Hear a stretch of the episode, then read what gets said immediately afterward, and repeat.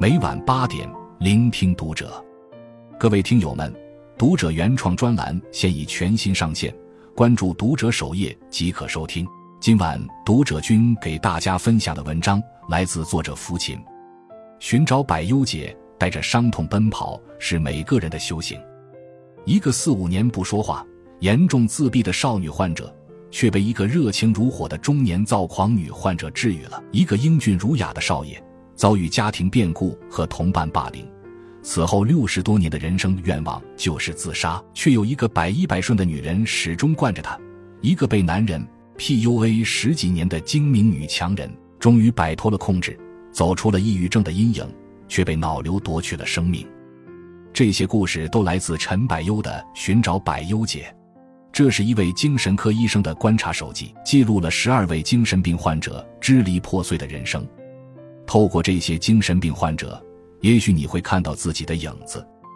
每一个苦苦挣扎的正常人，内心也会有千疮百孔。谁还没有犯病的时候？痛苦是每个人都逃不开的话题，与痛苦共生，则是每个人必备的修行。一许多痛苦都无解。王瑞军二十五岁，顺产后第二十天住进精神病院。他是个癔症患者。他们家有个藏了二十五年的秘密，即王瑞军是领养的。可是王瑞军心知肚明，他活着的唯一心愿就是去找亲生父母。养父母都是军人，为了保守秘密，领养后夫妻双双换了工作，并搬了家。五年级时。王瑞军有一天突然问养母自己是不是亲生的，养母给出肯定的回答后，再次仓皇搬家，并给王瑞军换了学校。王瑞军在新学校开始出现精神异常，后被诊断出精神分裂症。病情好转后，他继续学业。大学毕业后，养父母给他找了一份好工作，并介绍了许多优秀男孩。但王瑞军赌气的在网上结识了一个修手机的男人，未婚先孕，养母被迫同意婚事，但两人没有办婚礼，也没有住在一起。孩子出生后，男方只是象征性的来看了看。有一天，王瑞军歇斯底里的发作，对养父说出了身世，揭穿了皇帝的新衣。养母瞬间苍老，决定带王瑞军回老家找亲人，但是一无所获。回来后。王瑞军离了婚，但是我是谁？这个问题始终困扰着他，让他走向了更深的迷雾。他癔症加重，分不清幻想和现实，并且出现了冒充者综合症，认为养父母都是别人冒充的。他的故事显得困顿，在现实中，许多问题同样找不到答案，许多痛苦也没有解决方案。无论我们怎么努力。有些痛苦就是会长期存在，甚至伴你一生。三年疫情，我们曾经竭尽全力的想清零，但是最终发现只能共存。你热情洋溢的生活，疾病却阴魂不散的缠上了你，无法摆脱。许多原生家庭的问题，你无法快刀斩乱麻，你不可能改写自己的出身。人生的方程式，许多注定无解，妄图根除痛苦，只能是徒劳。丰子恺曾说：“既然无处可躲，不如傻乐；既然无处可逃，不如喜悦；既然痛苦无解，既然无路可退，不如与痛苦共生，和谐共处，减缓痛苦。”二、自我和解最治愈。段慧来从精神病院成立就住进来了，住院十五年，活成了院霸。年轻时没有考上大学，父亲提前退休，让段慧接了铁路的班。由于只能先当临时工，他满腹委屈，性情大变。后来终于熬到了编制，又结婚生子。多年媳妇熬成婆，他开始对临时工指手画脚。一天，他走在铁道上，一列原本停着的火车突然向他开去，他慌乱中卧在铁轨中间，眼看着火车从身上呼啸而过。他活了下来，但是事故给他带来了终身的创伤性记忆。两个月后，段回来不依不饶的找段长、局长，要求开除火车司机，讨个说法。老公也被领导约谈，家里硝烟四起。半年后，他突然拿着菜刀砍向局长，因此被送进精神病院。后来他离了婚，抢着要了十岁的儿子。工资没有停发，儿子的学费、新房首付都是他付的。可是儿子很少来看他。有一次，儿子带着一个女孩来看他，说下个月结婚。段慧来兴奋的频繁换衣服，结果儿子没邀请他参加婚礼。仇人患者孙艳玲故意问：“你咋不换衣服了呢？”几天后，端回来用饭盒装满开水泼向孙艳玲的脸和脖子，还是孙艳玲主动求情，他才被医院留下。端回来眼里容不得沙子，较真偏执，报复心强，结果众叛亲离，不受待见。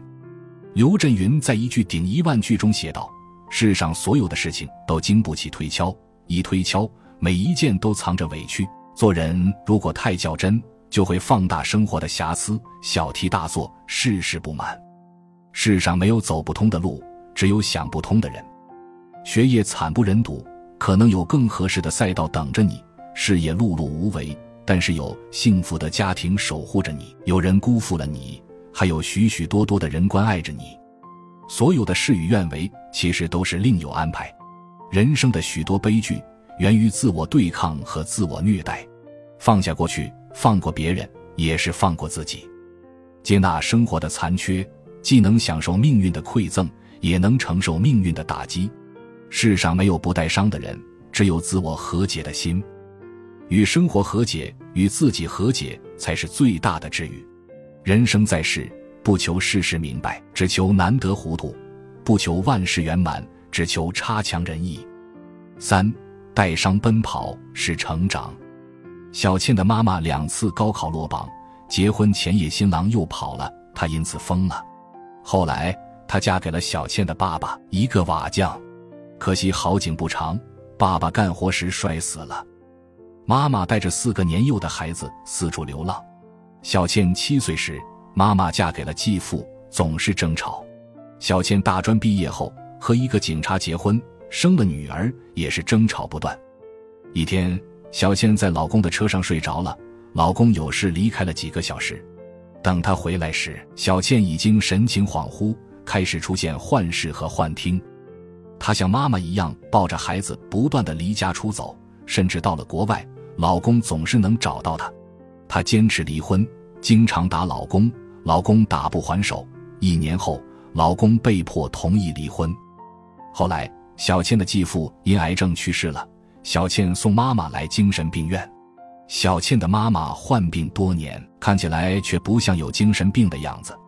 她的几个孩子都很有出息，小倩和哥哥做生意，弟弟妹妹读了大学或研究生。小倩的哥哥、姥姥、姥爷、女儿等都来医院看望她妈妈。一家人相亲相爱，比许多正常家庭都要亲密。出院那天，小倩的警察前夫来接他们，他经常来家里帮忙。小倩说，她不后悔离婚，前夫是个好男人，但自己内心的冲突必须自己解决。小倩开了一家挺大的店，卖咖啡、奶茶、鲜花和潮牌衣服，还学设计和心理学。妈妈出院以后，也没有再离家出走了。众人讳莫如深的精神病，小倩一家却坦然视之，共同面对。精神病和正常人的边界模糊，小倩曾经游走在边缘，又退了回来。她努力摆脱了妈妈的阴影，妈妈也逐渐好转。